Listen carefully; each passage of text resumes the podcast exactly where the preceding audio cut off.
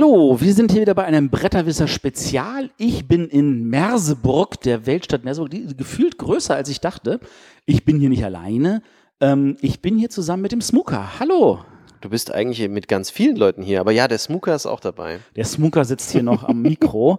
Ähm, wir waren wirklich mit sehr, sehr vielen Leuten da. Also hier Julia und Stefan von Spiel doch mal waren da. Genau. Sonja und Michael von Brettspielpoesie waren da. Korrekt. Ähm, wir hatten noch den Fabian und die Annette von Spieleleiter.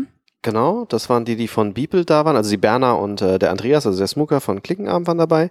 Es waren noch ein paar andere Presseleute. Ähm, hier war zum Beispiel einer, den kannte ich vorher noch gar nicht, habe ich ein nettes Gespräch geführt von den Brettspielsuchtis. Ah ja, richtig, die Brettspielsuchtis. Benjamin Knab hat Zu mir hier zweit. seine Visitenkarte Genau. gegeben.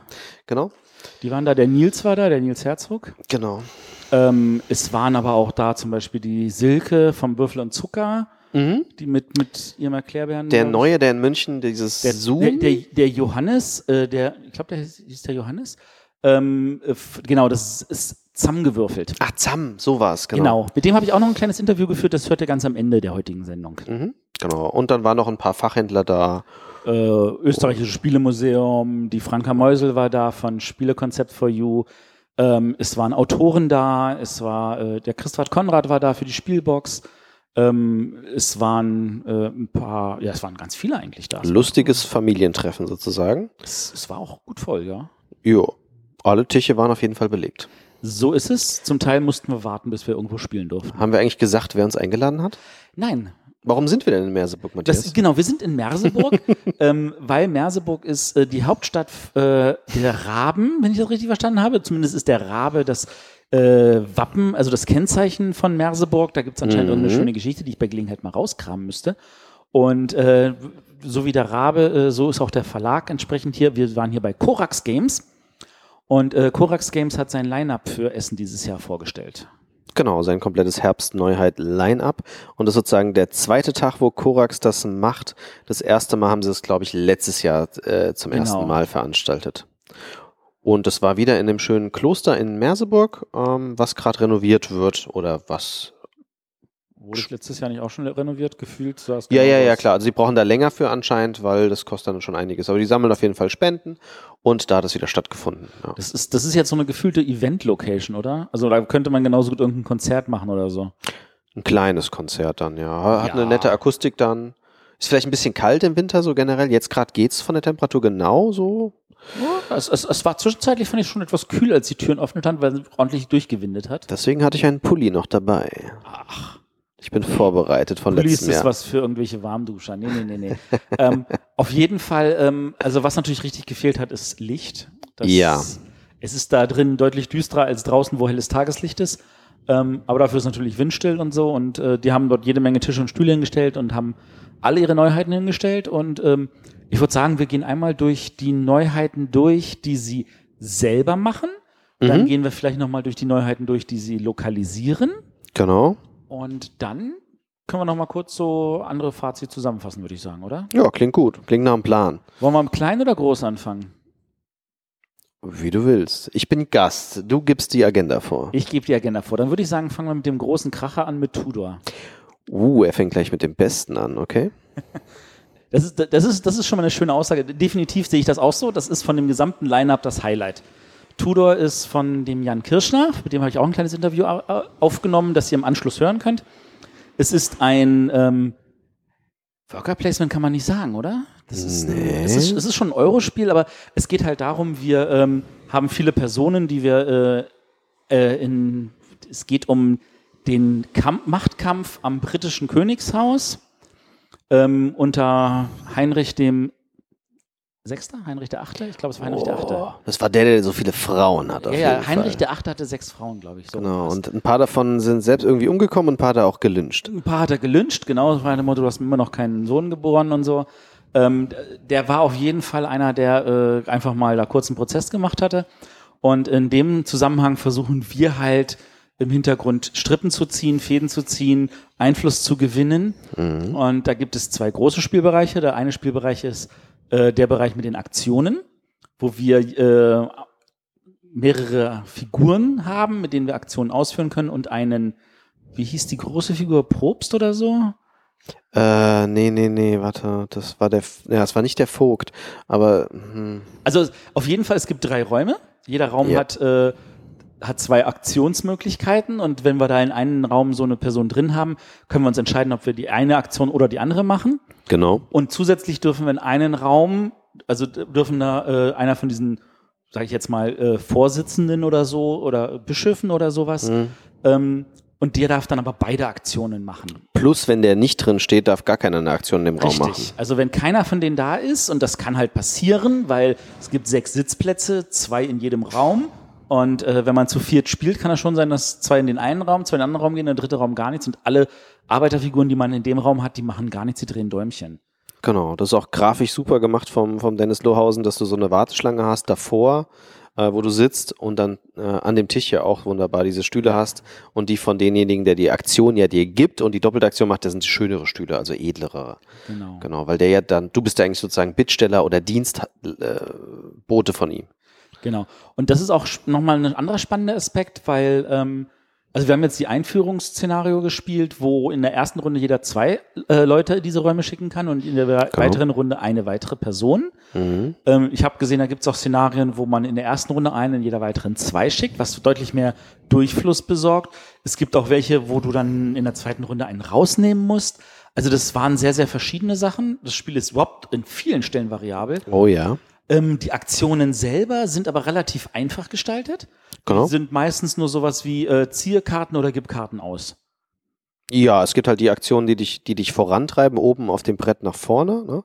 Und es gab die Aktionen, die sozusagen deine Hand, dein, dein, dein Handling von der Hand äh, koordinieren. Da, da, da kommen wir jetzt schon mal zu, zu, zu, zu einem optischen Highlight, nämlich jeder hat einen Sichtschirm und auf dieser Sichtschirm, der hat oben tatsächlich fünf Finger rausragen, also so eine Ja. ganze Hand inklusive dem Daumen. Genau. Und äh, ich, auf jeden Finger passt auch ein Ring, also beziehungsweise ich hatte so in einer Situation auf einem Finger zwei Ringe, weil ich einfach zu viele Ringe hatte. Weil du einfach zu gut spielst, Matthias. Ja, so hätte ich das jetzt nicht formuliert, obwohl der Jan schon an, anscheinend habe ich da irgendwas gemacht. Also ähm, zumindest ist es so, du hast halt ähm, es gibt Ringe, es gibt sieben verschiedene Farben in diesem Spiel. Es gibt äh, für jeden Ring gibt's halt äh, für jede Farbe gibt's halt Ringe und äh, die Ringe, die du an deinen Fingern hast. In erster Linie ist jetzt gar nicht entscheidend, wo die sind, äh, weil in erster Linie ist nur entscheidend, welche du hast, weil eine Aktion zum Beispiel sagt, du kriegst für jede Du kriegst für zwei von deinen Ringen kriegst du genau in dieser Farbe eine Karte. Genau. Ähm, wenn du mehr Ringe hast, heißt das, du hast da mehr Auswahl.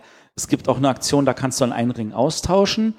Und ähm, in der zweiten Schritt ist es natürlich auch wichtig, wo die sind, weil für jede dieser sechs Aktionen, die es gibt, je nachdem, wo du die Ringe hast, kann es sein, dass die Aktion verbessert wird. Genau, wenn du zum Beispiel einen Ring, dann Daumen und Zeigefinger hast, hast du eine Combo auf Aktion D oder so. Ähm, während wenn du Daumen und Kleinfinger hast, kriegst du eine Combo für eine andere Aktion. Das heißt, die Aktionen werden dadurch stärker.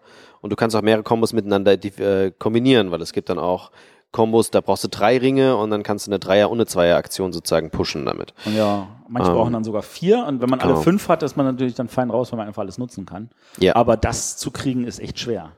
Das ist richtig, das ist richtig. Ist ja auch gut so, sonst wäre das Spiel zu Fall. einfach.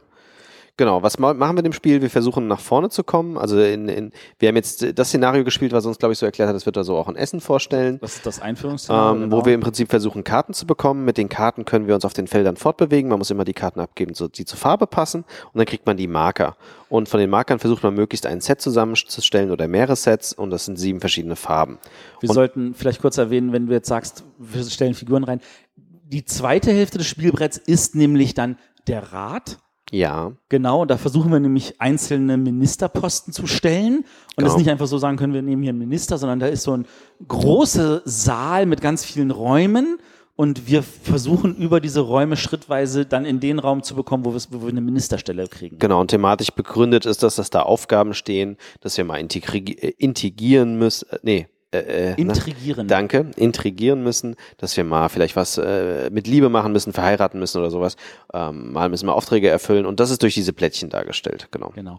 Ähm, in diesem Szenario waren die jetzt alle gleichwertig. Ich habe gesehen, es gibt auch ein Szenario, da ist tatsächlich so, dass manche Farben mehr wert und manche Farben weniger wert sind und eine sogar richtig Minus gibt. Ja, das ist dann auch ein sehr spannendes Szenario, glaube ich. Das kann ich mir auch gut Weil vorstellen. dann bleibt am Ende diese Farbe da liegen und die will keiner haben und dann versuchst du Wege zu laufen oder zu tauschen, damit du möglichst diese Farbe nicht kriegst. Ja, das ist dann ein ganz anderes Spielgefühl. Plus, da kriegst du, glaube ich, nichts, wenn du oben ankommst. Also zumindest nicht die Siegpunkte, sondern da war irgendwas anderes oben. Also das Spiel hat an ganz, ganz viele Stellen, wo es durch, ähm, wo, wodurch wo es sich anders spielt, weil also einmal für die Ministerposten, die hatten jetzt das Szenario, da gab es dann einfach Siegpunkte. Wenn du hochkommst. Wenn genau. du hochkommst, es gab eins, ähm, grundsätzlich, wenn du einen Ministerposten kriegst, kriegst du einen zusätzlichen Ring, das ist ja auch wichtig. Genau. Ähm, das ist immer gleich, aber es gab zum Beispiel auch eine, wo du keine Siegpunkte kriegst, sondern einfach nur geguckt wird in jeder Spalte, wie viele Mehrheiten. Leute hast du dort, Mehrheiten. Korrekt. Und dann weiter oben sein. Ähm, es gab auch eins, da ging es dann darum, dass man irgendwie noch Sachen bewegen kann. Mhm. Also wirklich ganz, ganz viel Variabilität. Ja, hat es schon von einem Jahr. Sie hatten es ja vor einem Jahr mal dabei und da waren, haben sie halt an dieser Variabilität äh, getestet, weil dadurch, dass du so viele Kartensets hast, ne, also jetzt sind jetzt gar nicht massig, aber drei, vier oder so pro, Dadurch pro gibt's ja äh, relativ viele Kombinationsmöglichkeiten und die ja. mussten sie ja alle austarieren, damit die auch Spaß machen und alle auch möglichst gleichwertig Spaß machen. Das äh, ist dann natürlich ein bisschen Also um, mal, um das mal äh, grob zu sagen, also wenn es ähm, alleine für äh, was gibt's für die äh, in der Ministerbereich, was gibt's für die Plättchen in der Endwertung und was machen diese Chips, die man noch in den Räumen einsammeln kann. Äh, Wenn es ja jeweils vier verschiedene gibt, sind das schon alleine 64 Kombinationen, die man testen muss. Korrekt. Und testen heißt nicht nur einmal spielen und äh, das heißt, das Spiel muss schon so 100, 200, 300 Partien auch getestet werden, um zu schauen, wie das funktioniert. Da ist die mathematische Formel Faktor, glaube ich, ne? Faktor, so ist es. Faktor 4 oder Faktor 3 dann. Ja, in diesem Fall ist es eine einfache Potenz, also 4 mal 4 mal 4. Jetzt sind wir aber richtig geekig. Äh, ja, Mathematik ist immer super. ähm, also, ich fand das Spiel grandios. Ja, äh, stimme ich dir zu. Also ich habe letztes Jahr schon von geschwärmt, da durften wir noch nicht so viel über die Regeln sagen, weil die sich ja jetzt noch verändert haben. Ich finde es total genial, dass jemand dieses Handsystem macht. Das gab es so noch nicht. Ja. Und es ist nicht nur, also erstens ist es eine optische Sache. Das heißt, wenn du das auf dem Tisch siehst auf einer Messe, wirst du erstmal sagen, das sieht ja cool aus. Oh, die stecken da Ringe drauf. Oh, das bedeutet noch was, wie die Ringe draufstehen. Und die haben noch Farben. Ähm, es ist was ist ziemlich Innovatives und ich ja. finde, der Frank hat das richtig cool gemacht. Er hatte hier die Ringe schon dabei. Ähm, das werden so Plastik, dreidimensionale Ringe, die man auch auf die richtige Hand stecken könnte, ähm, die aussehen wie ein richtiger Siegelring. Ähm, ja. Hatte sich echt viel Mühe gegeben. Äh, die Optik ist super, die Regeln sind super. Ähm, ich habe letztes Jahr schon gesagt, das war mein Highlight, obwohl es ja nicht rausgekommen ist. Es wird dieses Jahr eins meiner Vielspieler-Highlights in Essen, da bin ich mir jetzt schon sicher. Also äh, ich erwarte eigentlich, dass unsere Hörer ähm, zum Korax-Stand gehen und sich das einfach mal angucken und ja. äh, mit ihren eigenen Augen erleben, was das für ein cooles Spiel ist. Also wenn ihr strategische Spiele mögt, komplexere Spiele, weil es ist kein Familienspiel, definitiv nicht. Nee. Ähm, kommt ihr daran nicht vorbei. Also schaut es euch definitiv an. Wobei ich das jetzt ehrlich gesagt noch im hohen Kennerbereich sehe. Also das ist noch nicht mal Experte, das ist noch Kennerbereich. Ja, doch, weil die Regeln halt, äh, vor allem wenn die Karten so vorgegeben sind mit dem Einstiegsszenario. Äh, ja. ja, richtig. Das, das macht einfach. Genau. Ja, also äh, Tudor, Korax Games und das ist von dem Jan Kirschner. Werft auf jeden Fall einen Blick drauf. Äh, die Illustration von Dennis Lohausen ähm, lädt auf jeden Fall auch ein. Jo. Gut, was hatten wir noch von an Neuheiten gesehen? Sie hatten noch zwei weitere. Dann hatten sie die rote Kralle. Die rote Kralle, ein kleines Spiel in ganz kleinen Schachtel, so wie Sidequest. Ähm, Hattest du das gespielt? Ich habe mir SideQuest nicht angeguckt, deswegen habe ich gerade so Fragen geguckt. Aber Rote Kralle habe ich gespielt, ja. Rote Kralle hast du gespielt, genau. Ja. Ähm, in dem Spiel geht es einfach nur darum, wir sind ähm, auf der, wir sind so eine Art Mäusemafia? Nee, nicht Mafia. Also äh, du hast die Regeln nicht gelesen wahrscheinlich. Nein, ich habe es nur erklärt. Das bekommen. Spiel wurde inspiriert von der, D von der DDR, wo damals wohl auch Spione die DDR verlassen haben und gleichzeitig andere Spione sozusagen die Schuld zugeschustert haben und die mussten dann auch wiederum fliehen. Das ist so ein bisschen inspiriert, aber der Autor und der Verlag haben also haben das glatt geschliffen und stattdessen sind wir jetzt Mäuse, die vor dem bösen äh, Spionfänger der Katze, der roten Kralle fliehen. Aber es ist trotzdem noch Spionthema eigentlich hinterlegt. Okay. Ähm, also das Spielfeld zeichnet sich auch hier in zwei Bereiche ein. Das eine ist so eine Art Lauffeld. Das ist jetzt auch in Karten gestaltet, weil das gesamte Spielmaterial mehr oder weniger fast nur Karten sind. Genau. Und äh, bei diesen Karten ist es so, ähm, dass sie einfach so eine Wegstrecke geben und äh, wir bewegen uns vorwärts und wer am Ende, anderen Ende ankommt, hat das Spiel verloren und alle anderen haben gewonnen. Korrekt, beziehungsweise der, der am weitesten weg ist, der ist dann der Erste. Nein, nein, nein, nein, nein. alle anderen haben gewonnen. ah ja, so, okay. So wurde es mir erklärt, darauf lege ich Wert. Äh, okay, das Schöne an dieser Leiste tatsächlich ist, das ist ein, gleichzeitig der Gag, es ist halt nicht nur eine Zählleiste, weil ganz im Ernst das hätten wir auch anders lösen können. Nein, auf den Karten teilweise auf der Strecke steht was drauf und je weiter man in Richtung Cut zurückt, umso eher ist man ja Verlierer und umso mehr Kräfte bekommt man. Es gibt genau. da einmal die grünen Karten, die Aktion kriegt man auf jeden Fall und dann gibt's die violetten Karten, da kann ich mir eine davon pro Runde immer aussuchen, wenn ich dran bin. Und die helfen mir, damit ich möglichst dafür sorge, dass wenn ich weiter vorne bin, der Matthias langsam mal wieder zu mir aufrückt. So sollte es sein, genau. Und dann in der anderen Hälfte haben wir jetzt vier Karten rein. Da sind äh, diese Mäusekarten in den mit verschiedenen Werten in ähm, 1 bis 13? 1 bis 13, da liegen halt sieben zufällige 0 bis aus. 13, Entschuldigung, die 0 bis 0 gibt's auch noch. Ähm, in grün, gelb, rosa, blau. Genau. Sind also, und wenn man dran ist, dann, jeder hat schon mal am Anfang zwei Karten vor sich liegen. Korrekt. Und die besagt einfach nur, mich darfst du ablegen und dafür musst du aber zwei andere Karten nehmen. Und da steht aber drauf, welche drauf. Also da, wenn da steht manchmal drauf, hier, du musst jetzt zwei grüne nehmen oder du nimmst eine rosa und eine gelbe. Und dann hast du halt einfach eine Karte mehr vor dir liegen. Genau, manchmal kannst du es dir aussuchen, wenn ein Fragezeichen draufsteht und manchmal ist eine Kralle abgebildet oder zwei, dann kann der nächste Mitspieler sagen, wo du nehmen musst. Ähm, damit kann man planen. Du musst eigentlich immer für jede Karte zwei nehmen. Ich glaube, es gibt nicht den Fall, dass du nur eine nimmst. Es sei Nee, es liegt nicht. halt nur eine da. Dann würdest du sofort eine Wertung triggern und kriegst nur eine. Das ist so. Aber ähm, du könntest auch passen. Das ist erlaubt. Aber dann äh, sagt der nächste Mitspieler, wo du nehmen musst. Ähm, und das ist nicht so gut. Und äh, wenn du gar nicht machen kannst, dann kriegst du sogar auch zwei Karten. Und zwar von der längsten Strecke und von der andersfarbigen. Und noch die rote Kralle, was noch ein zusätzlicher Minuspunktwert ist. Das ist natürlich dann auch übel. Das ist uns nicht passiert. Ja, ist alles mit den Regeln schon abgedeckt. Das ist, also ich habe jetzt auch nur eine Partie gespielt. Ähm, es ist halt eigentlich, sage ich jetzt mal, so ein, ein kleines Ärgerspiel äh, mit einfachen Karten. Also Ja. du spielst eine Karte, nimmst zwei Karten und hoffst, dass du diese Minuspunkte nicht einsammelst. Genau, eigentlich möchtest du aber in keiner Spalte die Mehrheit bekommen. Eigentlich nicht. Mit, äh, weil äh, wer die Mehrheit hat, kriegt halt einen Marker und die Marker sind üblicherweise schlecht. Es gibt allerdings zwei Ausnahmen. Es gibt halt auch Marker, die Marker negieren, die sind gut. Und es gibt, äh, wenn man schon einen negierten Marker hat, stört einem ein gleicher Marker mit derselben Symbolik nicht. Ne? Dann Ja. negierst du den ja selbst. Und es gibt diesen schönen SMS- oder äh, Briefmarker, ja. den du dem anderen sogar dann sofort geben kannst und der kriegt einen Minuspunkt dafür. Das ist natürlich auch noch ganz nett. Also manchmal möchtest du Zweiter oder Erster werden, aber in der Mehrheit der Fälle möglichst nicht. Jetzt haben, müssen wir noch erwähnen, wann gewertet wird. Äh, ja, gewertet wird, wenn eine Reihe komplett leer ist. Genau. Dann wird geschaut, wer hat die meisten in der Farbe, der kriegt den ersten Marker. Ähm, das kann auch weniger Punkte sein oder wie gesagt was Positives und der zweite Marker geht dann an den, der zweitmeisten hat. Und diese Spieler legen dann alle Karten in dieser Farbe ab. Alle Spieler legen alle Karten. Alle ab. sogar. Meine ich. Das bin ich mir jetzt nicht, hund- Bin ich mir auch nicht hundertprozentig sicher. Aber Aber ich meine alle. Das ist jetzt auch, glaube ich, nicht der entscheidende Faktor. Also äh, es ist halt so, die werden dann alle wieder zurückgemischt, dann werden wieder sieben neue Karten ausgelegt und dann geht das Spiel regulär weiter. Genau. Und da kann es eine Strategie des Spiels ja auch sein, dass ich möglichst alle von einer Farbe sammle, wenn es denn geht, weil das geht nicht Ja. so einfach, wie es klingt. Dann habe ich bin ich nämlich komplett blank, ne, wenn ich sozusagen eine Farbe gewertet wird. Das stimmt. Aber ja, das ist das Problem ist halt, also die Karten geben halt einem vor, wo man nachnehmen muss und dann wird auch relativ schnell wieder gewertet und nur eine Farbe zur Hand zu haben, ich glaube, das ist schon fast unmöglich. Ja. Also das Spiel ist in einer ganz kleinen Schachtel. Ähm, ich finde die Illustration äußerst interessant. Ähm, meine ich weder negativ wie noch positiv. Also ich finde es wirklich, es fällt auf, dass es eine andere Illustration Ja. ist. Und ich, ich finde es charmant, aber ich kann auch verstehen, wenn jemand sagt, das ist nicht seine Grafik. Das ist halt immer. Also der Geschmacksfrage. Grafik hat jetzt kein Problem. Ich bin eher kein Freund von der Schachtelgröße, aber Wobei du ja selbst ein paar kleinere Schachteln im Programm hast. Nur nicht so klein, aber ja, aber selbst bei kleinen Schachteln denke ich mir so, das hätte man auch in wunderbar in eine Amigo-Schachtel packen können. das stimmt. Dafür hat sie halt in so einer Schachtel einen charmanten Preis. Ne? Ich meine, es kostet nur 12. Hätte Oder weniger? Amigo-Schachtel wahrscheinlich auch nur 12 Ja, gekostet. ja, Amigo-Spiele in der Schachtel kosten meistens 8 oder 9. ja. Er hat halt, er versucht auch mit der Schachtel was Neues. Tatsächlich in der Schachtel ist eine, ist ein Inlay drin, was sozusagen die Schachtel komplett schließt. Ich weiß nicht, wie man das beschreiben Stimmt. kann. Und man soll das nur einen Spalt rausschieben und dann kann man sozusagen diese Marker, die immer wieder neu rauskommen sollen, zufällig, einfach aus der Schachtel schütteln. Das wäre mit der normalen Amigo-Schachtel nicht möglich. Da hast du allerdings recht. Also das ist so eine Art Schubladensystem.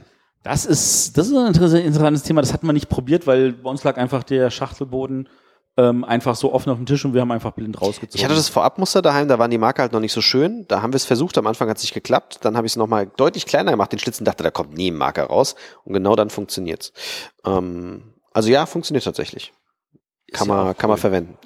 Ähm, genau, das äh, Spiel selbst ist, glaube ich, ähm, von der, ich kann die Zielgruppe nicht ganz einschätzen, weil de facto es ist nicht leicht, die Regeln zu verstehen, ganz am Ja, Anfang. Aber also wenn du sie einmal verstanden hast, ist es, sage ich jetzt mal, ein Absacker. Richtig. Ähm, und es hat halt den Nachteil wie Vorteil, dass sämtliche Spielinformationen offen sind. Das heißt, ich könnte mir versuchen, alles auszurechnen. Ich bin nur nicht so eine Art von Spieler. Ja. Dann kann ich mir vorstellen, dass es sehr lange dauern kann, weil dann muss ich ja gucken, was hast du liegen, was hat der liegen, was hat der liegen, was kann ich, wenn ich jetzt die spiele, was ist, wenn ich die spiele. Das wäre mir zu anstrengend de facto. Ja. Ähm, aber so müsstest du es ja eigentlich spielen, um gewinnen zu wollen, indirekt wieder. Stimmt. Ja, also sagen wir so, ich glaube, diesen, diesen Aufwand wäre es mir persönlich nicht wert für so ein Spiel. Da die, die Gerichtschmalz schmecke ich dann doch lieber in Tudor rein. Äh, also Ja, verstehe ich. Ich will es an der Stelle, will ich eigentlich nur einen Absacker haben, wo ich was lustig runterspiele. Und dafür, glaube ich, sind es doch wieder ein, zwei Regeln zu viel. Glaube ich auch. Genau, aber äh, also ich habe jetzt gesehen, ähm, äh, die, die Dagmar hat's gespielt äh, mit, den, mit den Wienern, die ge- ging da total drauf ab. Also sie hatten da mega viel Spaß mit dem Spiel. Ja. Ähm, ich habe es zu zweit schon zu Hause gespielt gehabt mit dem kleinen Vorab-Prototypen, den wir bekommen haben. Da ist es extrem taktisch, weil gar kein Glücksfaktor drin ist. Wenn du zu dritt und zu viert spielst wiederum, ist ein bisschen Glücksfaktor drin, weil du ja nicht weißt, was die anderen Mitspieler machen. Mir persönlich ist es für meinen eigenen Spielgeschmack ein Ticken zu verkopft.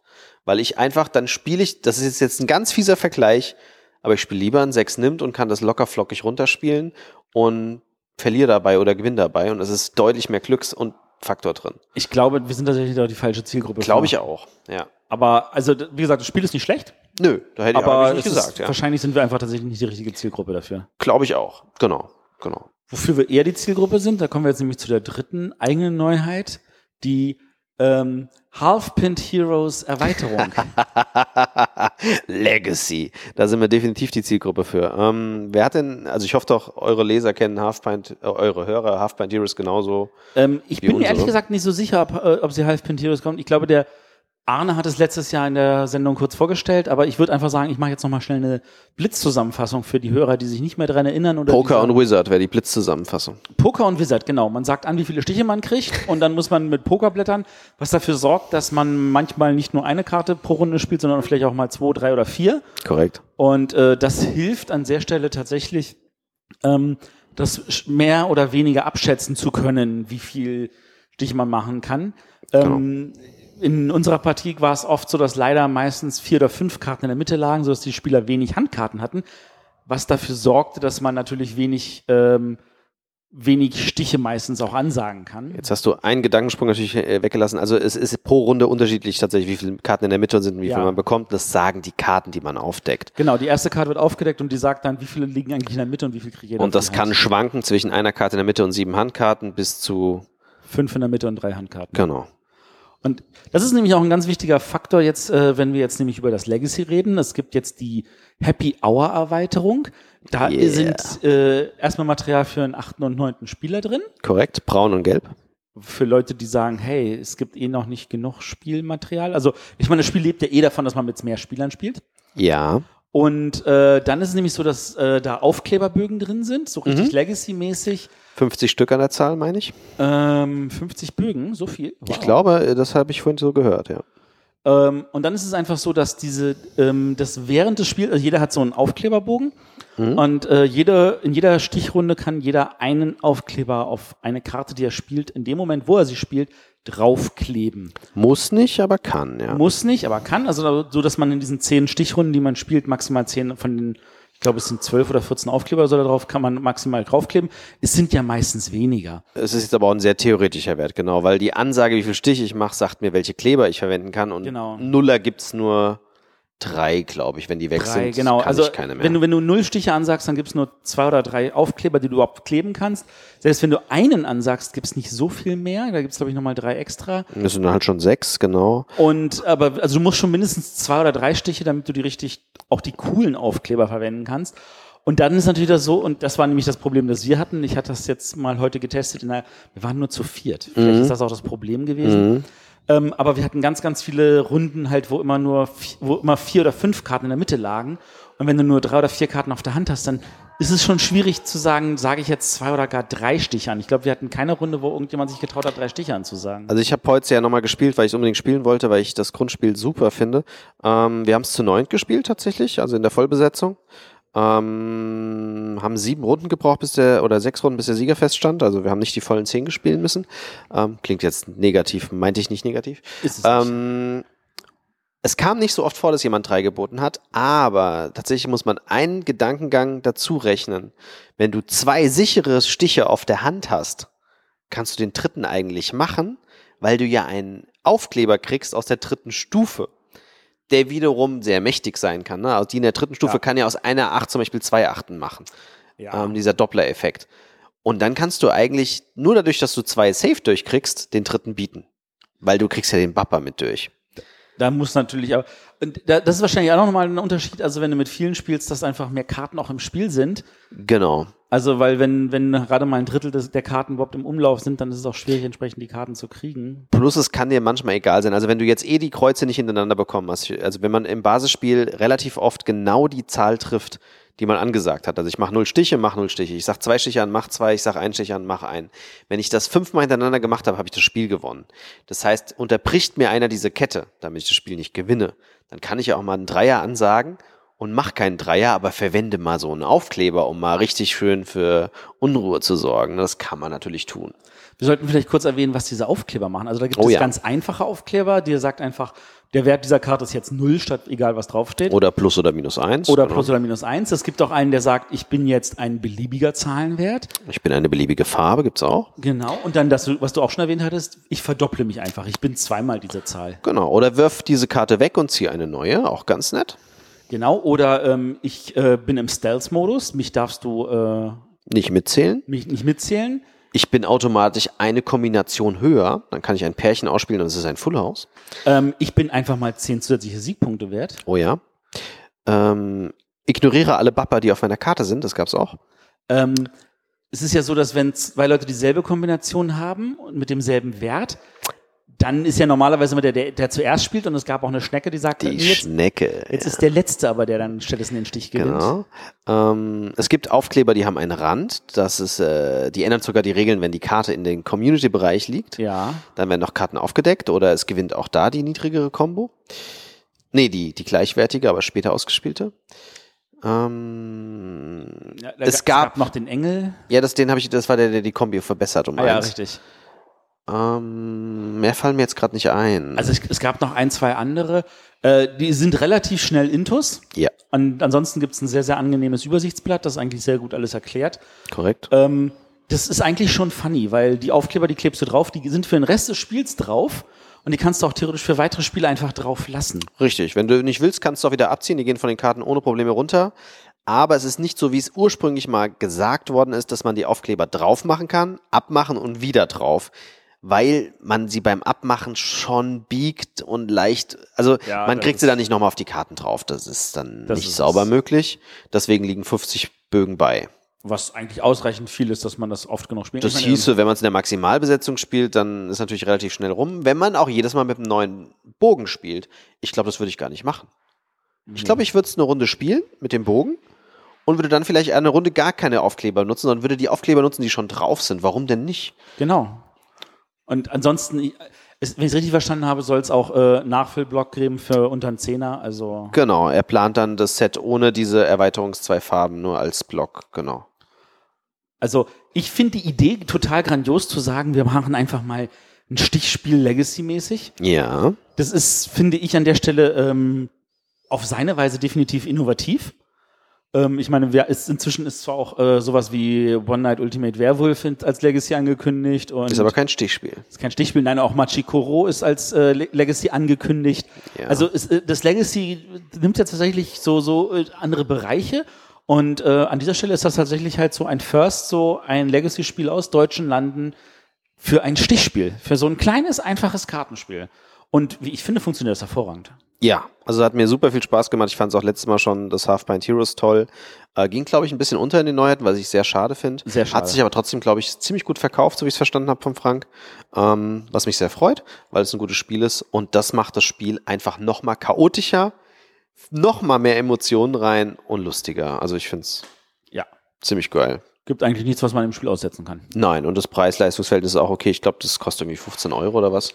Und dafür hast du richtige Pokerchips drin und ähm, Ja, wie schon im Basisspiel auch. Genau, Ja, und ja. also du hast diese ganzen Aufkleber. Und da, ich, ich weiß, da ist Entwicklungsarbeit reingeflossen. Ich hatte den Prototypen in Lyra mitbekommen und da hatten aber auch alle mächtig fetzigen Spaß dran. Ja, glaube ich. Glaube ich, dass sie da ein bisschen ausgesetzt haben mit dem Bappa, was macht Sinn, was macht keinen Sinn. Und auch natürlich äh, überhaupt diese Aufkleber zu bekommen, die man wieder leichter Ja. von den Karten, also dass man die Karten mischen kann, ohne dass sie runtergehen und dass ich sie wieder abziehen kann, ohne dass die Karte kaputt geht. Und ich meine, besonders die Idee kam ja erst, nachdem das erste Spiel raus war. Also da, da, sie wussten ja schon, was sie für Kartenmaterial haben. Sie mussten also sich auf die Suche nach dem richtigen Aufklebermaterial suchen. Genau, was echt nicht so einfach ist, glaube ich. Definitiv nicht. Es ist übrigens nicht das erste Spiel dieses Jahr, was ich spiele, wo ich was auf die Karten drauf mache. Weil du Rise of Queens ja schon gespielt hast? Nein, Oh. ich habe einen Japaner gespielt, der in Essen rauskommt. Oh. I My Favorite Thing ist ein Stichspiel, wo du auch was mit Edding draufschreiben musst und musst danach wieder wegwischen. Ach, ist ja nice. Ja. Okay. Ein kleiner, eine kleine Empfehlung für Leute, die noch kurz was bei Japan Brand bestellen wollen. Kann ich wärmstens empfehlen, ist das beste Spiel, was ich bisher von Japan Brand gespielt habe. Alle habe ich noch nicht durch, aber das ist geil. Von diesem Jahrgang meinst du? ja. Wie hieß das noch? I My Favorite Thing. I My Favorite Thing. Okay. Soll ich ganz kurz was zu sagen? Oder? Ja, mach mal kurz. Streuen wir mal kurz ist ein Stich-Partyspiel, was es so auch noch nicht gab. Und zwar musst du dir das so vorstellen, dass ich die Werte 0 bis 5 habe. Die 0 ist die niedrigste, die 5 ist die höchste. Und äh, diesen Stapel gebe ich dir jetzt und sag, Matthias, du schreibst jetzt mal dein Lieblingsessen da drauf, kategorisiert nach 5 bis 0. Das heißt, 5 muss dein absolutes Lieblingsessen sein, 0 vielleicht das, was du am wenigsten magst oder das, was du, aber weniger auf jeden Fall als die 5. Und du gibst mir deine Karten und sagst, du schreibst jetzt mal deine Lieblingscomics auf. Und dann tauschen wir die Sets wieder. Und dann kriegst du Karten und weißt jetzt nicht, was die 5, was die 0, was die 4 ist. Du siehst nur, ah, da steht jetzt Superman drauf. Ist das jetzt beim Andreas beliebter als Spider-Man oder nicht? Und ich spiele mit deinen Karten, wo Pizza draufsteht und Burger. Und dann spielen wir ein Stichspiel. Verstehst du? Oh, das klingt ja grandios. Ja. Ich find's ziemlich geil, die Die. Frage ist natürlich, wie gut das noch funktioniert. Sehr gut. Wenn du das schon 20, 30 Mal gespielt hast und dann musst du dir immer neue Kategorien einfallen lassen und auch Das kann ich dir noch nicht so sagen, weil wir haben es jetzt natürlich nicht so oft gespielt, aber wir haben es zu viert gespielt. Es war eine riesen Gaudi, vor allem wenn du dann anfängst zu, zu verstehen, wie die Leute ticken. Und ich das dann meiner Frau rübergereicht habe und hab, sie hasst Horrorfilme. Ähm, und dann habe ich gemeint, jetzt schreib mal deine Lieblingshorrorfilme auf, was dann richtig fies ist. Ne? Oder du gibst dann einem und sagst, schreib mal den schlechtesten Film, den du gesehen hast, auf und musst kategorisieren. Also du kannst es dann schon auch als Partyspiel nutzen. Ähm, und es gewinnt natürlich immer die höchste Karte, außer bei der Null, die gewinnt, wenn sie alleine gespielt wird, den Stich auch. Und äh, ich finde die Idee einfach total cool. Ich weiß nicht, warum da nie einer vor, drauf, vorher drauf gekommen ist. Das ist, also manchmal, manchmal braucht es so wirklich so eine kleine Witzig. Alles klar. Also für Leute, die noch nicht wissen, was sie von Japan Brand bestellen wollen, ich werde mir das auch gleich mal zulegen. aber sorry, jetzt habe ich komplett von Korax abgelenkt. Das ist völlig egal, weil wir haben jetzt auch einen sehr, sehr guten Break drin. Wir gehen jetzt nämlich auf die zweite Hälfte über, was sie an neuen Lokalisierungen haben. Richtig. Und Lokalisierung heißt, das sind Spiele, die gab es schon so im Ausland? Oder sie kommen jetzt auch zeitgleich im, äh, im Ausland raus und Korax macht nur die deutsche Version. Halt. Genau, sie wurden redaktionell in dem Sinn nicht betreut, außer dass sie komplett übersetzt werden. Genau. Wobei die Übersetzung von dem, was ich gesehen habe, eigentlich auch gut ist. Ja, ja, ja, klar, aber sie ändern nichts an den Regeln. Also die Regeln sind halt eins zu eins das, wie sie auch im Original sind. Und da hatten wir ähm, zum ersten, wollen wir da auch gleich mit dem Highlight anfangen, äh, Chronicles of Crime. Okay. Also Highlight ist natürlich das falsche Wort, weiß ich jetzt nicht. Also es ist zumindest auf jeden Fall das Große, weil es ähm, Erweiterung hat. Es hat äh, liefert gleich Erweiterungen mit. Mhm. Es ist ähm, gab eine große Kickstarter-Kampagne. Sie hatten eine Spieleschmiede-Kampagne dafür, eine große. Ähm, da sind einige Leute abgefahren. Es, geht um ein, man, man löst Kriminalfälle. Korrekt. Äh, man hat jede Menge Karten und äh, kleine Karten, große Karten, Orte, jede Menge Pappe gehe ich von aus. Und äh, auf fast jedem ist ein QR-Code drauf Ja. und du hast eine App dazu. Und du möchtest, wenn du halt irgendeine Interaktion hast, dann sagst du, okay, ich, bin, ich rede mit dieser Person über folgende Sache und dann äh, scannst den ersten QR-Code, scannst den zweiten QR-Code und dann sagt er dir, was da rauskommt. Genau, der Gag ist, du musst eigentlich nichts erklären bei dem Spiel. Also es gibt natürlich ein Tutorial auch, wie man es von Computerspielen kennt. Dann werden die Regeln erklärt. Und der Gag ist dabei halt, dadurch, dass die QR-Codes drauf sind, kann ich alles mit allem kombinieren.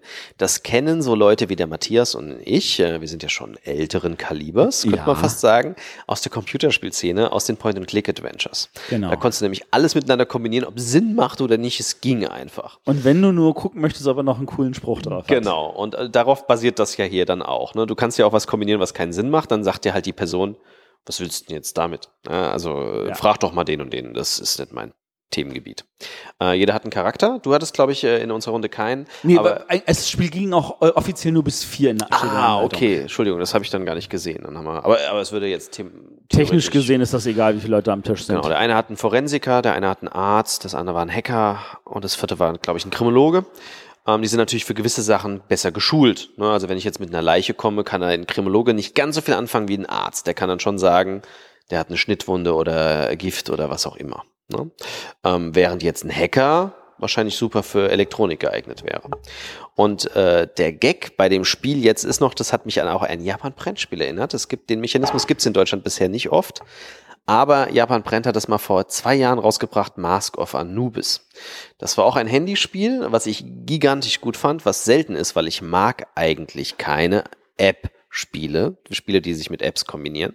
Da hast du ein Handy in eine Brille getan, das kannst du hier auch. Äh, es wird auch eine separate Brille zum Kaufen geben, die man nicht kaufen muss, aber man kann. Da schiebt man sein Handy rein und dann kann man sich in einem Raum dreidimensional umgucken. Das heißt, ich kann aufstehen und kann mich komplett drehen, nach oben, unten gucken und das Bild ändert sich dann wie, als wenn ich in dem Raum stehen würde. Ich kann mich darin nicht bewegen, also nicht nach vorne oder zur Seite laufen, aber ich kann mich komplett drehen. Und das ist ein Hauptelement, weil wenn wir in so einem Raum sind, wir durchsuchen müssen, hat einer diese Brille auf und muss diesen Raum beschreiben. Und während ich das beschreibe, was ich sehe, muss der Matthias auf seine Karten gucken. Weil, wenn er sagt, der Andreas sagt, ich sehe da jetzt einen Baum, dann muss jeder von uns gucken, hat er irgendwie eine Karte Natur oder Pflanze oder sowas und legt die in die Mitte. Und dann gibt man irgendwann mal das Handy weiter, dann guckt der nächste und so gucken wir alle diese Karten durch und versuchen diese Karte in die Mitte zu schieben. Und dann haben wir alle Gegenstände nach einer gewissen Zeit hoffentlich zusammengesucht, die wir brauchen, um den Fall zu analysieren. Und hoffentlich dabei keinen irgendwie dabei, die uns irgendwie nur in irgendwelche irren Weg bringen oder so. Aber Genau. das ist tatsächlich ein sehr spannendes Element, wofür es die App auch braucht. Ich habe Mask Ja. of Anubis auch gespielt. Ähm, das Spiel hat seine eigenen Probleme, ist aber tatsächlich genial. Und das ist tatsächlich Das ein ist Element, richtig. ähm, was man tatsächlich, glaube ich, ohne eine App auch nicht hinkriegen würde. Richtig, das ist das Hauptelement für mich, das die App begründet. Also wir hatten nochmal im Hintergrund mit dem Verlag gesprochen, er hat natürlich gesagt, es gibt noch einen Grund, was eine App begründet, dass du alles mit allem kombinieren kannst. Ich meine, das könnte man trotzdem mit einem Buch abdecken, aber es geht natürlich mit einer App leichter, gar keine Frage. Ne, weil ich kann das alles mit verknüpfen, logisch, ähm, das geht. Aber der Hauptgrund sind garantiert diese Räume, weil du willst das mit Karten lösen, das ist schwierig. Das kriegst du nicht hin. Vor allem, so, wenn, wenn du das auf irgendwo hinmachst, dann gucken die Leute da stundenlang drauf. Und du willst ja eigentlich, dass sie in kurzer Zeit versuchen, möglichst viel zu erfassen und da auch eine Kommunikation mit reinkriegen. Ich meine, du hast das teilweise, aber echt nur ganz minimal in Time Stories drin, dass du so eine, so eine, so eine Panoramasicht hast. Aber du hast da ja nicht diesen Effekt, du hast nur zehn Sekunden Zeit, Sachen zu finden. Ne? Ganz das hast du genau. ja nicht. Ja, genau. Und ähm, ja, wir hatten das Tutorial gespielt Korrekt. und das war dann so nach einer Viertelstunde war das dann durch. Genau, das ist eigentlich ja nur dafür da, dass man versteht, wie es funktioniert. Ich hatte jetzt leider auch keinen richtigen Fall gespielt. Ähm, und ja, dann kriegt man halt mit, dass das mit dieser Brille funktioniert, dass man auch Text vorlesen muss, ähm, dass man die Sachen einscannt, dass das funktioniert, dass man zu verschiedenen Orten fahren kann, dass man Leuten auch Fragen stellen kann, indem man wiederum die Fragen einscannt, aber oder beziehungsweise den Gegenstand, den man ihnen vorhält und auch einen Fall dann so komplett lösen kann. Das haben wir, das hat auch wunderbar funktioniert. Das hat wunderbar funktioniert. Das haben wir auch dann mit 100 Prozent gelöst, wie ich gemerkt habe. Ja, was beim Tutorial jetzt ja nicht so schwer ist. Ja. Was auch nicht so schwer sein sollte natürlich. Es ist, Genau. Ich gehe davon aus, dass es wird, gesta- äh, äh, da wird es eine Steigerung geben. Da gibt es auch schon zwei Erweiterungen für angekündigt, weil diese, weil die durch Stretch Goals, glaube ich, Ich freigeschaltet meine, wurden. jede Erweiterung hat vier oder sechs äh, verschiedene Sachen drin und bei der Brille ist auch nochmal eine dabei. Genau, also da gibt's ganz, ganz viel Stoff. Ähm, ich weiß nicht, ob ich persönlich das zu viert nochmal spielen würde. Ich denke, das ist ein Spiel, das würde ich zu zweit mit meiner Frau spielen. Da ist so, so ein bisschen so Escape-Raum-Puzzle-Feeling, so wir versuchen einen Kriminalfall zu lösen. Bin ich bei dir, das wäre bei mir ein Spiel, aber da gibt es mehrere Spiele, die auf dem Markt sind, wo der Verlag behauptet, das geht für mehr Personen. Ja, ist richtig, weil die können sich auch unterhalten und sowas. Aber ich bin bei dir, für mich wäre das auch eher ein Zwei-Personen-Spiel als ein Drei- oder Vierer. Und es muss ruhige Umgebung dafür da sein. Definitiv. Was ich noch ein bisschen schade finde, aber vielleicht kommt das noch, aber aktuell ist zumindest nichts bekannt. Ich fände es halt, es halt sehr cool gefunden, wenn die App Sound hätte. Sowohl Hintergrundmusik ist ein nettes Feature, wenn ich im Polizeirevier bin, dass man hört, dass da welche tackern oder telefonieren und wenn ich in irgendeinen Golfclub fahre, dass da, weiß nicht, also dass die, das dazu passt. Und das Optimum, das absolute Optimum, um mir die meiste Immens, äh, nee, Immersion daraus zu geben, wäre, wenn die Charakter sprechen würden. Und nicht, dass jemand den Text liest und vorlesen muss. Ähm, grundsätzlich, dass, wenn einer vorlesen muss, ist es so, dass der andere einfach sich in der passiven Rolle fühlt und dann schon mal irgendwie das nicht so rüberkommt. Vorlesen wäre ich bei dir. Ähm, Hintergrundgeräusche wäre etwas, was wir sofort von unserer Seite ausschalten würden, weil uns das Ja gut, das kannst du ja nervt. in der App meistens dann auch, wenn Genau. du willst. Genau. Ähm, unabhängig davon, ähm, ich kann mir schon vorstellen, dass es total spannend ist, da diese Fälle zu lösen. Mhm. Ähm, das wird jetzt nicht so anspruchsvoll sein wie jetzt, sage ich mal, so ein Escape Room. Ähm, es wird andere Sachen von einem fordern, ähm, aber es ist, ich bin neugierig darauf, die Fälle mal zu lösen. Also Ich denke von der Zielgruppe her, wenn ihr jemand seid, der zum Beispiel so Spiele mag, deduktive Spiele oder sowas wie Time Stories, euch aber Time Stories zu komplex ist. es ist Weil definitiv Time einfacher Flows als, ist komplex. wobei, Im Verhältnis zu Crimes, äh, zu dem jetzt.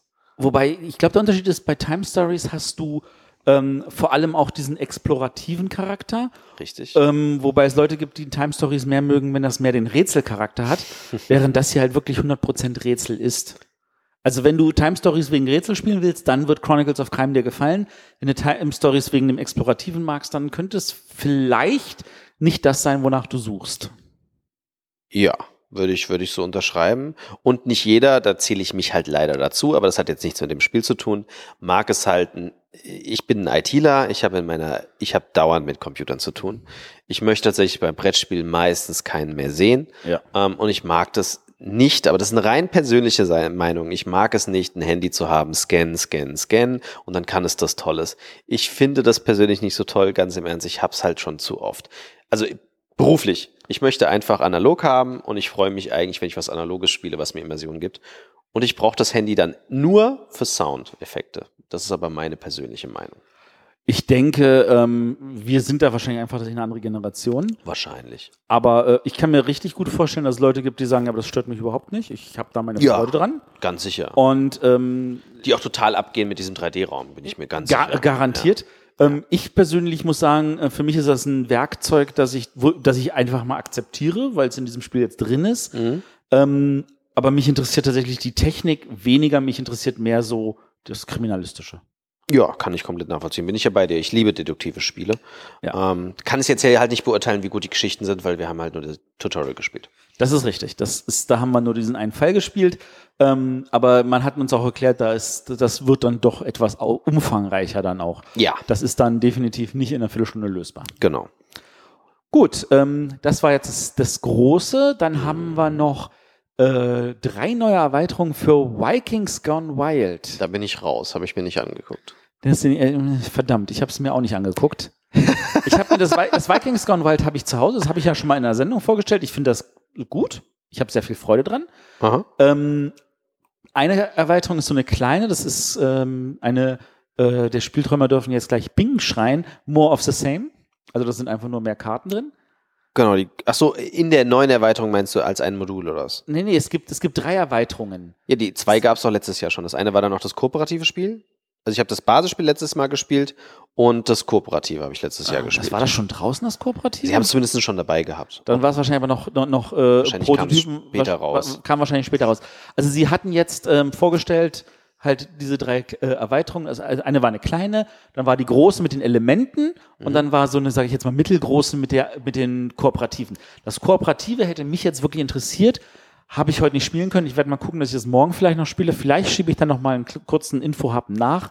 Ähm, ansonsten können wir jetzt tatsächlich leider nicht so viel dazu erzählen, weil wir uns einfach mit anderen Spielen beschäftigt haben. Richtig. Es ist halt ein schöner Deckbauer. Ähm, Ja. Ist jetzt nochmal abwechslungsreicher geworden mit allen, mit denen ich vorher gesprochen habe. Und es ver der Deckbauer inkludierte ganz viele Mechaniken aus anderen Deckbauern. Sie haben sich so die besten Mechaniken aus den Deckbauern rausgesucht. Genau. Ja. Ähm, was hatten wir noch? Wir hatten das, wo ich gerade nicht auf den Namen komme, das mit den Wikingern. Ähm, warte, da habe ich aber vorhin ein Foto gemacht. Champions of Midgard. Danke. Das Richtig. wollte ich eigentlich unbedingt spielen. Das hat mich sehr geärgert, dass ich heute nicht dazu kam, weil die Ayana ist dann müde geworden, dann war die Berner weg und äh, wir wollten jetzt auch den Podcast für euch aufnehmen. Das habe ich jetzt heute nicht geschafft. Ähm, ich habe mir aber die Erklärung jetzt noch angegeben, weil der Matthias hat jemanden interviewt und ich habe die Zeit genutzt und habe mir die Erklärung zumindest mit angehört. Soll ich Ja. was dazu sagen? Hast du es dir angesagt? Ich, ich habe es schon mal gespielt. Oh, Das ist jetzt aber ehrlich gesagt, das ist jetzt ein Dreivierteljahr her. Okay, du kannst dann vielleicht was zum Eindruck sagen. Ja. Ähm, das Spiel selbst ist halt, äh, ja, spielt in der Wikingerliga. Äh, ein Brett liegt aus. Wir haben Monster. Es gibt immer einen Troll, gegen den wir kämpfen müssen. Es gibt jemanden, wo habe ich den Namen wieder vergessen? Das war kein üblicher Fantasy-Monster-Name, irgendwas mit R. Ja. Ähm, die kommen jede Runde wieder. Und dann haben wir ganz viel, in der Mitte ganz viel Worker Placement und ganz unten können wir noch mit unserem Boot wohin reisen und auch wieder gegen Monster kämpfen, wenn wir denn auf der See nicht aus Versehen verloren gehen, weil wir gegen Seeungeheuer anstoßen, gegen Hunger oder gegen sonstige Katastrophen. Und wir platzieren unsere Worker in der Mitte und versuchen dann halt Rohstoffe zu generieren, beziehungsweise unsere Fähigkeiten zu verbessern und vor allem um Kämpfer zu bekommen. Und die Kämpfer sind in drei Würfelarten kategorisiert. Es gibt die roten Kämpfer, das sind die schlechtesten Würfel, die haben Einser und Zweier drauf, aber relativ viele Nuller. Es gibt die etwas besseren Würfel, das sind die Weißen, die haben auch, äh, stimmt, die Roten haben auch noch ein Schild und die Weißen haben auch ein Schild, aber haben etwa, haben weniger Nuller drauf. Und dann gibt's die Schwarzen, die haben ganz viel Kraft drauf, die, die kauen richtig auf die Kacke, aber haben dafür kein Schild. Und äh, diese kann ich einsammeln und kann mich sonst auch da unten stärken, indem ich Holz sammle und äh, Nahrung etc. Und dann kann ich gegen die Monster dann in den Kampf ziehen. Und alles wird sozusagen wie beim Worker Placement wunderbar von der Reihe nach ausgeführt, außer die Kämpfe. Wenn man dran ist, muss dann jeder einen dieser Kämpfe ähm, sozusagen ausführen und bevor man alle Kämpfe ausführt, muss man seine Ressourcen, die man vor sich äh, dann eingesammelt hat, auf diese Kämpfe aufteilen. Also die Würfel und äh, die Nahrung. Und äh, die gewisse Würfel kann ich halt nur an gewissen Positionen einsammeln. Das eine kann ich irgendwie nur auf der Jagd einsetzen. Das andere äh, macht beim Troll Sinn, weil ich halt das Schild habe. Und vielleicht brauche ich die Stärken aber gerade woanders. Und äh, wenn ich dann kämpfe, wird gewürfelt und dann wird auf den Würfeln geguckt, ob ich den Hitrate erreiche von dem Monster und ob ich mich verteidigen kann. Das ist also sehr Mary, sagt man das jetzt noch so, Mary Trash. Bei euch habe ich ja gelernt, eigentlich das ist der falsche Ausdruck. Ähm, äh, ja, also ich habe, wir hatten in der Sendung hatten wir dann in den Kommentaren hatten wir jemanden, der hat uns das wunderbar erklärt und ich glaube, das ist eine Erklärung, die ich jetzt auch annehmen würde. Ähm, wir sollten Sachen Euro nennen, wenn wir erst würfeln und dann die Entscheidungen treffen. Oh, okay. Und wir sollten es ähm, a Mary, wie auch immer nennen, wenn wir erst die Entscheidungen treffen und dann würfeln. Wow, die Erklärung habe ich auch nicht gehört, aber es äh, erklärt vieles. Das, das, das, das hat es für mich so getroffen, dass es jetzt für die Erklärung, mit der ich arbeiten würde. Und in der Beziehung ist das definitiv mehr ein Mary-Spiel. Was die Kämpfe anbelangt, genau. Was das in der Kämpfe Mitte anbelangt. ist dann der Euro. Also Genau. das World Cup, es ist eine Mischung, so hat es auch der Frank sich auch angekündigt, eine Mischung aus Euro und der Mary. Genau. Und ja, daran erinnert es mich auch komplett. Also Ja. ich habe es jetzt ja nicht gespielt, aber klang ganz spannend. Ähm, ich mag beides. Ich mag Ameritrash-Spiele. Ich finde den Namen auch nicht negativ quotiert in meiner persönlichen Empfindung. Und ich mag Euro-Spiele, dass man das jetzt zusammenmischt. Warum nicht? Ähm, Ich finde, die, diese Mischung ist tatsächlich sehr spannend gelungen. Ich meine, das Spiel ist sehr erfolgreich auf Kickstarter gelaufen, ist noch erfolgreicher gelaufen, als sie dann eine Erweiterung gekickstartert haben, ähm, wo das Grundspiel dann auch nochmal sich in großen Mengen dazu verkauft hat. Und ähm, dass das jetzt auf Deutsch kommt, ist dann eigentlich nur eine äh, logische Sache. Ähm, ich gehe davon aus, dass dann auch die Erweiterung auf Deutsch kommen wird von Korax, wenn sich das Grundspiel hier gut festigt. Ähm, ich muss ganz ehrlich sagen, die, die Partie, die ich hatte, die hat Spaß gemacht. Ähm, es ist jetzt nicht so, dass ich das bei mir zu Hause ins Regal stellen muss, weil ich habe dafür leider keine Spieler zu Hause. Aber ja, wegen äh, dem Mary oder wegen. tatsächlich, ich glaube wegen dem Mary, ja. Ah, okay. Also da, Da das, spielst du auch kein Eldritch Horror und sowas. nein, das habe ich alles zu Hause nicht. Du arme Sau. Äh, äh, aber, aber für den Euro-Teil haben wir halt einen Räuber, äh, der Nordsee zu Hause. Ja, verstehe ich. Ähm, aber für Leute, die sagen, ich, ich will diese Mischung haben, also die kriegen tatsächlich ein sehr, sehr stimmiges, umfangreiches, gutes Spiel geboten. Ich denke, du kannst sogar mit Räuber der Nordsee ziemlich viel gleichsetzen, weil ziemlich viel identisch ist, außer jetzt mit diesen, dass du äh, Leute aufsetzen wieder äh, Ja. hochnimmst. Aber du hast auch da dieses Ressourcensammeln, was du vorher machst, als Worker Placement und dann gehst du ja kämpfen bei Räuber der Genau. Nordsee. Nur, dass du da nichts würfelst und Glücksfaktor drin hast bei den Kämpfen in dem Sinne. Du, Doch, du, wird auch du würfelst gewürfelt. Schon, du würfelst schon auf die Stärke, aber da, die, da würfelst du nur, um zu gucken, wie viele Siegpunkte Genau, du du kriegst. verlierst aber nicht deine. Ja, doch auch. Ja, es hat tatsächlich relativ viele. Es hat schon, schon vergleichbar. Ja. Aber du hast bei Champions Midgard, und das ist ja der spannende Teil, ist ja eigentlich das, die Seereise. Zu gucken, weil, welche Richtig. Ungewissheit erwartet mich, habe ich Genau. genug Nahrung dabei, muss ich gegen äh, Das haben wir jetzt ja noch, Monster- genau, das haben wir nur kurz erwähnt, genau. Du musst ein Schiff aussuchen, das Schiff gibt die Größe vor, was du mitnehmen kannst. Und auf der Reise wird noch ein Zufallselement, was du vielleicht vorher dir angeguckt hast, aufgedeckt, aber wenn du Pech hast, äh, ist das halt auch was Böses. Aber das, das Zufallselement fand ich sehr stimmig. Also das, das, Ja. war, das war schon cool. ja, das wäre wahrscheinlich bei euch was für ein René, eindeutig, glaube ich. Definitiv. Champion und Midgard würde ich definitiv bei René einsortieren. Ähm, der das hoffentlich jetzt auch kurz hört und sagt, jo, würde ich spielen. also ähm, ich glaube, das hat er auch schon vorher erwähnt, dass ihn das interessiert. Ähm, Wäre schon super. Ja. Ähm, ich glaube, jetzt haben wir nur noch ein Spiel übrig, oder? Ich überlege gerade. Und zwar eins, das wir nicht fotografieren durften, was ich jetzt nicht als so problematisch empfand für einen Podcast. Helf Ein, mir. ein Prototypen, Steamopolis. Ach so, ja, richtig. Nee, ich dachte, du meinst noch eine, eine Andere Neuheiten fallen mir jetzt nicht ein. Ich meine, da stand noch ein Tricerion rum, aber Ja, gut. das ist ja noch von vorletztem Jahr. Da stand ein Viral rum, das ist eigentlich vom letzten Jahr, was immer noch gut ist, aber was ja. immer noch gut ist. Da waren einige Prototypen, aber bei den meisten hieß es so, sie wissen nicht wann, wie, wo, ob überhaupt. Korrekt. Aber bei dem einen war es so, bitte nicht fotografieren, aber ihr dürft drüber reden. Richtig. Äh, wie hieß es nochmal? Steamopolis. Genau, wo ich es total lustig fand. Ich habe es äh, gespielt. Ähm, ich habe es letztes Jahr, meine ich, gespielt. Und ich habe gemeint, der, Me- die Mechanik kommt mir bekannt vor. Aber, aber und da hat einer gegenüber von mir gesessen und hat gemeint, ja, ja, wir haben das letztes Jahr gespielt. Und ich so, nee, ich glaube, ich habe das nicht hier gespielt. Ich, aber ich kenne das. Und dann guckt wer Matthias mich an, als er es gespielt hat, und guckt mich an. Das hatte ich doch letztes Jahr in Malle dabei. Und ich so, ah, vielleicht daher. Ja, das hatte ich letztes Jahr in Malle dabei. Das, das, das war ein Spiel, das ich auch machen wollte, aber was, äh, wo ich mir mit dem Auto nicht einig geworden bin. Und jetzt muss ich ganz ehrlich sagen, also da hat Korax echt, also ich, ich, ich, ich kenne ja die Version, die der Autor abgegeben hat. Und ich, seh, ich sehe, was die daraus gemacht haben und die haben echt viel rausgeholt. Das Ja. ist, also sie haben halt ein paar Elemente rausgeworfen, die ich auch rausgeworfen hätte. Sie haben aber das, was das eigentliche Kern ausmacht, dieser spannende Mechanismus, du hast halt äh, am Anfang drei Arbeiter, du hast während des Spiels könntest du welche verlieren, du kannst welche dazukriegen. Die Arbeiter sind jetzt in diesem Fall Dampfkessel und äh, die sind halt unter, unter wirklich unter Dampf. Also und äh, du, die, die kannst du halt verbessern, die verbessern sich zum Teil über andere Spieler und ähm, das ist tatsächlich ein sehr, sehr spannender Mechanismus. Wie wertig sind meine Arbeiter und welche Aktionen kann ich dadurch rausholen? Und da musst du richtig eine Engine aufbauen. Und deswegen passt auch das Thema so hervorragend, weil das ein komplettes Engine-Bauspiel ist.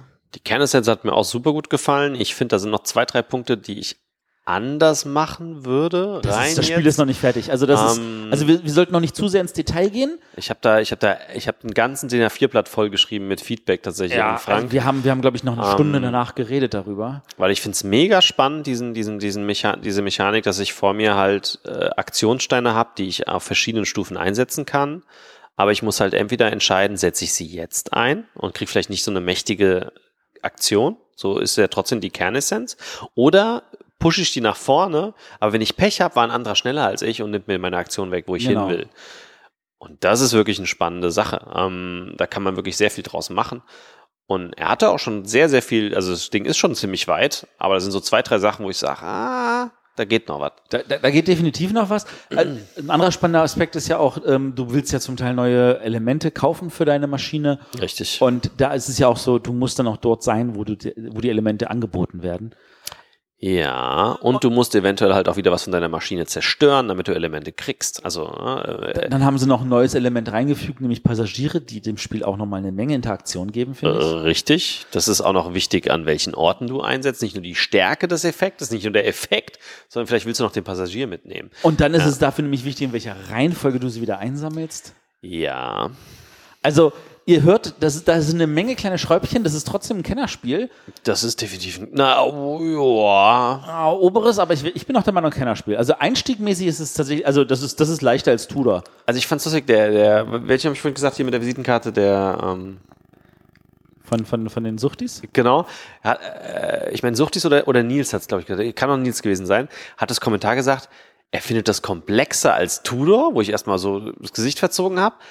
Er findet es zwischen Tudor und Tricerion von der Komplexität. Nein. Wenn ich, ich weiß es nicht. Ich bin mir nicht, also ich habe dann gemeint, Tudor ist, Also, äh, ich, Also es, es, es mag vielleicht komplexer als Tudor sein, aber der Einstieg ist eigentlich leichter. Einstieg ist eigentlich leichter. Und das ist das, worum es mir ja geht. Wo ist der Einstieg? Das Problem ist, also, äh, ne, egal jetzt, du hast ja trotzdem deutlich mehr zu handeln. Ne? Du musst die Engine handeln. Du musst das, okay.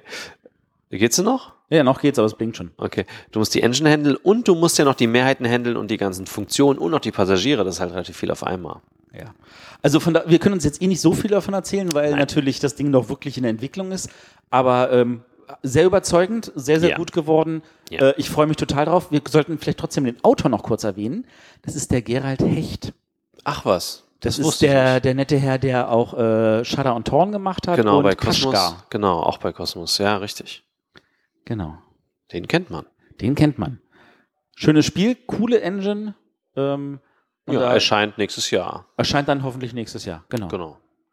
Gut, ähm, unsere Batterie lässt hier langsam nach. Wir haben euch auch schon eine knappe Stunde lang äh, einiges erzählen können. Ihr habt hoffentlich äh, mit genug Naturkleister am, äh, am, am Radio gehangen und äh, wir danken euch fürs Zuhören. Jetzt kommt noch kurz das Interview mit dem Jan Kirschner, danach noch mit dem äh, Jo vom Zamm gewürfelt und äh, wir hören uns dann wieder nächste Woche. Vielen Dank. Macht's gut. Tschüss. Ciao. So, ich sitze jetzt, äh, ja, ich stehe jetzt hier mit dem Jan. Der Jan, der hat äh, ein wunderbares Spiel gemacht, nämlich das Tudor. Stell dich mal kurz vor. Ja, hallo, ich bin der Jan Kirschner und äh, wie der Matthias gerade richtig gesagt hat, bin ich der Autor vom Tudor, was jetzt im Herbst äh, veröffentlicht werden soll. Und äh, ja, ich freue mich schon sehr drauf. Dein Erstling? Ja, ist mein Erstlingswerk. Aber nicht das erste, was du entwickelt hast. Das stimmt, äh, zwischendurch kommen immer mal wieder neue Ideen, dann lasse ich das mal liegen, entwickle noch andere Ideen, aber das ist das erste, was tatsächlich jetzt von dem Verlag veröffentlicht wird. Und wie lange hast du an Tudor gearbeitet? Ja, wenn man wirklich an die Anfänge zurückgeht, sind es schon runde zehn Jahre. Zehn Jahre ist eine Menge. Ich kenne andere Spiele, die tatsächlich nach zehn Jahren dann einfach mal so, hey, wir können ja gleich bei der Erstveröffentlichung draufschreiben, zehnjähriges Jubiläum. ja, kann man so sagen. Na, ich habe natürlich nicht äh, durchgängig dran gearbeitet, sondern äh, habe das wie so einen guten Wein reifen lassen und äh, habe dann auch immer mal für, durch externes Feedback das äh, weiterentwickeln können und ja. Ähm, wie ist es dazu gekommen, dass dieses Spiel jetzt bei Korax rauskommt? Ja, das ist durch den äh, Kontakt äh, zum äh, Verlag, zum Frank Noack und äh, den äh, hat der Wolfram äh, mir verschafft. Da bin ich ihm auch sehr dankbar dafür und ähm, habe sie ungefähr vor zwei Jahren eingereicht. Und äh, Frank hat es dann für gut befunden und hat mich dann aber äh, auf Messen geschickt, um externes Feedback einzuholen, dass auch die Vielspieler ähm, sagen, was finden sie gut, was finden sie noch nicht so gut und wir auch die Chance haben, noch, noch Sachen zu verändern. Ne? Ähm, was natürlich sehr, sehr auffällig ist, sind diese Sichtschirme mit der Hand dran. Äh, Gab es die so in der Form schon immer? Nein, die äh, sind tatsächlich erst ähm, in Essen dann entstanden, als ich das Spiel vorgestellt habe und ähm, dann einfach nochmal überlegt habe, was kann man noch verändern, was kann man verbessern, ähm, was passt noch besser zur Story. Und mir ist das dann tatsächlich wirklich erst so vor einem, Jahr, anderthalb Jahren eingefallen, dass das eine Möglichkeit ist, das Ganze nochmal ähm, wirklich thematischer besser einzufangen und halt, äh, dass es wirklich so ein Hingucker wird, das war mir selber gar nicht so bewusst, aber ähm, das ist es halt jetzt. ja, also, soll einen ja auch nicht stören. Hingucker sind immer sehr, sehr hilfreich. Ähm, erzähl mal noch mal kurz so, äh, dieses, hattest du die Story von Anfang an oder wie hat sie sich dahin entwickelt? Ja, die, äh, die Tudor-Story, was ja so ein typisches Mittelalter-Thema ist, äh, war schon länger im Kopf. Ähm, und weil es ja doch ein recht interaktives Spiel ist und man sich gegenseitig rauswirft, hat halt das mit dem Köpfen, äh, so wie ich es jetzt immer nenne, äh, ganz gut eigentlich zu der Story gepasst, weil halt der Heinrich eben auch zwei seiner Frauen geköpft hat. Ne? Und da fand ich jetzt, äh, war das das Passendste. Und da äh, fällt mir jetzt auch kein anderes Thema ein, was da besser zum Mechanismus passt. ja gut, der hat noch ein paar weitere Frauen entsorgt, so ist es nicht. Ja, gut, eine ist gestorben, aber haben auch welche überlebt. ähm, wenn man jetzt das, das erste, was man natürlich sieht, ist, äh, also nach, neben der Hand, die man natürlich auf irgendwelchen Demotischen sieht, ist natürlich die wunderschöne Illustration von Dennis Lohausen. Ähm, hattest du da direkt auch mit dem Illustrator Kontakt dazu? Leider nicht, äh, habe ich mir insgeheim ein bisschen gewünscht, aber ähm, ich habe dann äh, ein paar Entwicklungsvideos gesehen, ähm, die ich sehr spannend und interessant fand und freue mich, ihn vielleicht mal in Essen persönlich kennenzulernen. Aber mit dem Ergebnis von ihm bist du zufrieden? Das auf jeden Fall, ja. Hervorragende Umsetzung und äh, ja, war sicherlich für ihn auch spannend, äh, dieses, dieses Thema umzusetzen und ja, freue mich auf jeden Fall. Ähm, wenn du, ich meine, du bist ja nun schon tatsächlich einige Weile damit unterwegs. Ich habe dich in Oberhof gesehen, wie du da das Spiel noch getestet hast und mit Leuten geprüft hattest. Ich habe es auch in, im März schon in äh, Leiria gesehen, in Portugal, ähm, wo es auch äh, von vielen Leuten mit sehr, sehr viel positiven Stimmen äh, belegt wurde. Ähm, bist du jetzt aufgeregt, wenn es jetzt tatsächlich auf den Markt kommt? Ja, na klar, weil es ja jetzt nochmal eine breite Masse trifft. Ne? Also hier äh, kennt man halt viele Leute persönlich und äh, ich bin mir nicht sicher, ob manche jetzt also quasi so ein wohlwollendes Feedback gegeben haben und äh, ob es jetzt noch schonungslose Kritik gibt von anderen vielen fremden Leuten. Das, äh, da bin ich einfach total gespannt drauf. Ne? Und äh, ja, was dann auch so in Foren drüber berichtet wird oder so allgemein dann in Medien. Also ich drücke dir ganz, ganz fest die Daumen, dass das Spiel sich super verkauft und ähm, auch wirklich äh, super gute Noten kriegt. Also mir hat es sehr, sehr super gefallen. Unabhängig davon, dass meine Mitspieler die ganze Zeit versucht haben, mich zu ärgern. Aber äh, das Endergebnis war dafür dann umso überraschender für mich und ähm, ich hatte eine Menge Spaß. Also äh, von meiner Seite aus auf jeden Fall definitiv positiv und etwas, was man persönlich auch jetzt bei Korax nicht eingeordnet hätte, glaube ich ja, äh, da bin ich halt auch dem, dem Frank Nowak äh, sehr dankbar, dass er da so intensiv äh, wirklich über diese lange Zeit jetzt dahinter stand und das ja selber äh, mit weiterentwickelt hat. Und äh, ja, mit dem Endergebnis bin ich halt selber super zufrieden. Und ähm, der Wiederspielreiz, das könnte man vielleicht noch erwähnen, der ist halt auch durch diese ähm, Ziele, die man äh, tauschen kann von Spiel zu Spiel und diese Szenariokarten ist halt nochmal entsprechend erhöht, so dass man auch wirklich, äh, habe ich jetzt oft erlebt, äh, von Leuten, die es zum zweiten Mal gespielt haben, dass sie gesagt haben, oh, das ist ja, spielt sich ja völlig anders, obwohl es der gleiche Mechanismus ist, ne? aber man muss sich halt äh, auf die Partien komplett neu einstellen und hat da so ein so ein Aha-Effekt, äh, der halt überraschend ist für die Leute. Wenn das Spiel jetzt den Erfolg hat, den wir ihm alle wünschten, hast du an Angst, dass du nachliefern musst? Ja, ähm, gut, vielleicht äh, nicht so viel Angst, wenn es dasselbe Spiel betrifft, wenn man mal über eine Erweiterung oder sowas nachdenkt, aber äh, wenn man sozusagen dann ein weiteres Spiel von mir daran messen wollte, dann hätte ich schon ein bisschen Bedenken. vielleicht brauche ich dann wieder zehn Jahre mal sehen. Also du willst jetzt nicht den Wolfgang Warsch machen und nächstes Jahr gleich drei Spiele abgeben? Nein, ich glaube, das wird mir nicht gelingen. Alles klar. Vielen Dank, Jan. Ich drücke dir fest die Daumen, dass wir dich auf ganz, ganz vielen Listen jetzt im Essen dann weit oben sehen. Ja, herzlichen Dank. Ich bin jetzt hier mit Flo, ähm, der mir gleich mal seinen vollen Namen nochmal ausführlich erklären kann. Und Flo kommt aus München und kann mir erzählen, vielleicht, was er hier macht. Ja, Servus. Ähm, wie man hört, ja, ich bin aus München. Ähm, der vollständige Name ist Florian Kumschier. Ich weiß jetzt nicht genau, was du damit anfangen willst, aber naja, so ist es dann halt mal. Es gehört schon dazu, dass unsere Hörer einfach auch mal einen vollen Namen haben. Wir werden oft dafür angemacht, dass wir Veranstaltungen nur noch nach der Stadt benennen, in der sie stattfinden. Und äh, von da aus gesehen, ähm, was auch zu Recht ist, wir sollen auch Spiele nicht abkürzen. Ähm, deswegen finde ich es auch einfach nur angenehm, wenn wir schon Gast haben, dass er sich auch vollständig vorstellen kann. Aber der Flo, der macht was ganz, ganz Cooles in München. Und zwar eröffne ich Ende September Münchens erstes Brettspielcafé, das Zammgewürfelt ähm, zusammengewürfelt klingt jetzt eher so wie, ähm, da hat jemand ein paar Buchstaben verloren. Ja, nicht ganz. Also es ist halt bayerisch. Das ist aber so ziemlich auch das einzige Bayerische an unserem äh, Brettspielcafé. Das heißt, ihr könnt natürlich auch kommen, egal woher ihr kommt. Und ich hoffe, dass ihr mich ein bisschen versteht. Ich versuche ab jetzt Hochdeutsch zu reden. Aber ich, ich, ich glaube, das kleine bisschen hat schon noch Charme, da sollte nicht das Problem sein.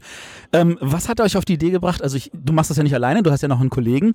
Was hat euch auf die Idee gebracht, in München auch noch ein Brettspielcafé zu eröffnen? Im Grunde natürlich, dass es in München noch kein Brettspielcafé gibt.